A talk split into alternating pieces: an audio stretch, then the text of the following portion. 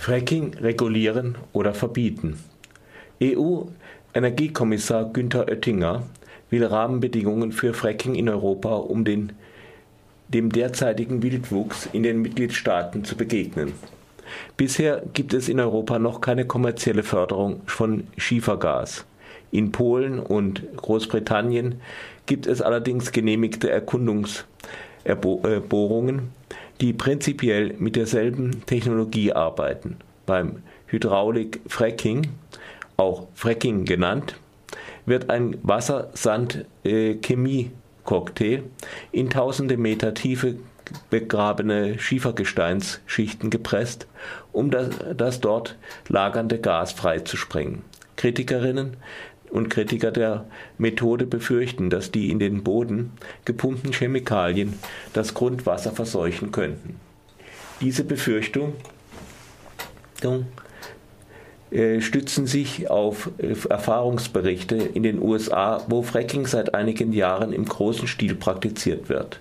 Die EU-Kommission fordert mit ihrem gestrigen Vorstoß, dass Mindeststandards zum Schutz von Umwelt und Gesundheit etabliert werden.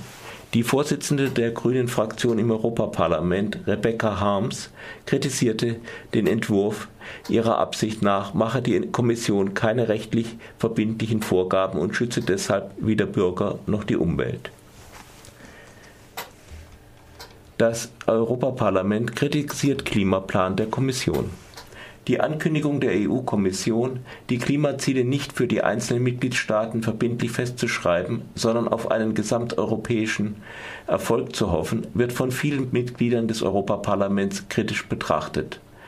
Am 9. Januar hatte sowohl der Umwelt- als auch der Industrieausschuss die bisherigen Klimaziele bestätigt, nach denen die CO2-Emissionen um 40 Prozent reduziert, der Anteil erneuerbarer Energien auf 30 Prozent angehoben und die Energieeffizienz bis 2030 um 40 Prozent verbessert werden soll. Nach Angaben des Vorsitzenden des Umweltausschusses Matthias Grote bleiben selbst diese Ziele noch hinter dem zurück, was eigentlich notwendig wäre.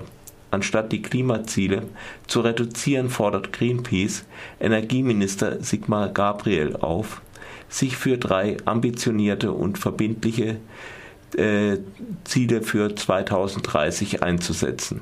Eine Minderung der innereuropäischen Treibhausgasemissionen um mindestens 55 Prozent, ein Ausbauziel von 45 Prozent für erneuerbare Energien und eine Senkung des Energieverbrauches um 40 Prozent. Einschüchterung von Demonstrierenden in der Ukraine. Bei den Protesten in der Ukraine werden SMS an vermeintliche äh, Demo-Teilnehmerinnen versendet. Der Inhalt Lieber Abonnent, du bist registrierter Teilnehmer einer Massenausschreitung.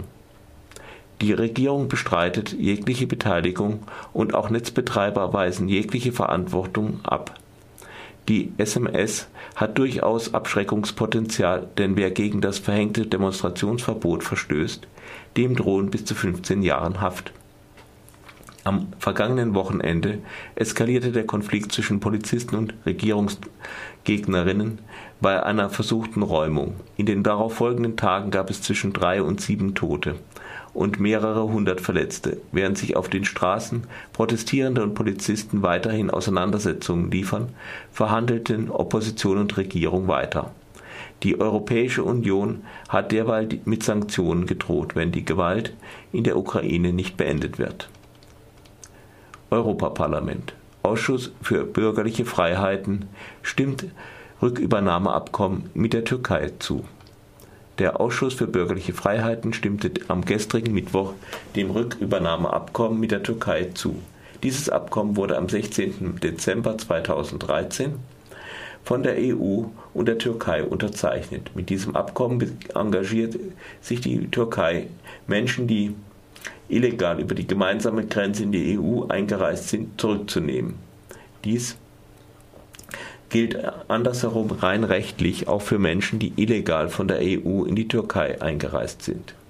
Außerdem sieht das Abkommen vor, dass die Türkei finanzielle und technische Hilfe von der EU bekommt, um ihre Grenzpolizei und Grenzüberwachungseinrichtungen auszubauen.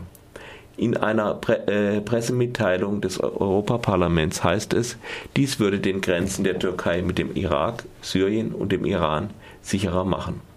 Die konservative Berichterstatterin Renate Sommer behauptete, dieses Abkommen würde signifikant zur Bekämpfung von grenzüberschreitender Kriminalität und Menschenhandel beitragen. Auch wenn es sich um ein äh, gegenseitiges Abkommen handelt, wird dieses Rücknahmeabkommen mehr für die EU-Abschottungspolitik vor äh, Migranten und Migrantinnen dienen als andersherum. Die Türkei unterzeichnete dieses Abkommen mit der Perspektive auf Visa-Liberalisierung für Türken und Türkinnen, die im Schengen-Raum reisen möchten. Um rechtskräftig zu werden, muss das Rückübernahmeabkommen noch vom Europaparlament im Plenum gebilligt werden und anschließend von der EU und der Türkei ratifiziert werden. Proteste gegen rechten Burschi-Ball in Wien. In Wien soll am morgigen Freitag der Wiener Akademikerball stattfinden. Traditionell treffen sich auf der von der FPÖ, das ist die Freiheitliche Partei Österreichs, organisierten Veranstaltung Rechtsextremer aus ganz Europa, wie ein Aktivist der Gegenproteste äh, äh, gegenüber Radio Dreieckland berichtete. Jetzt habe ich allerdings den O-Ton nicht da. Proteste gegen die Veranstaltung versucht die Polizei schon im Vorfeld durch Platz- und Räumungsverbote einzuschränken. Trotzdem reisen Antifaschisten aus ganz Österreich und einem halben Dutzend deutscher Großstädte zum Protest gegen den WKR-Ball. Weitere Infos unter www.nowkr.at.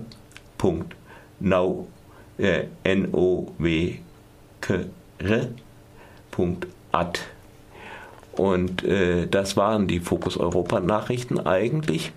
Ich suche jetzt aber vielleicht gerade noch mal nach dem O-Ton. Ja, da ist er.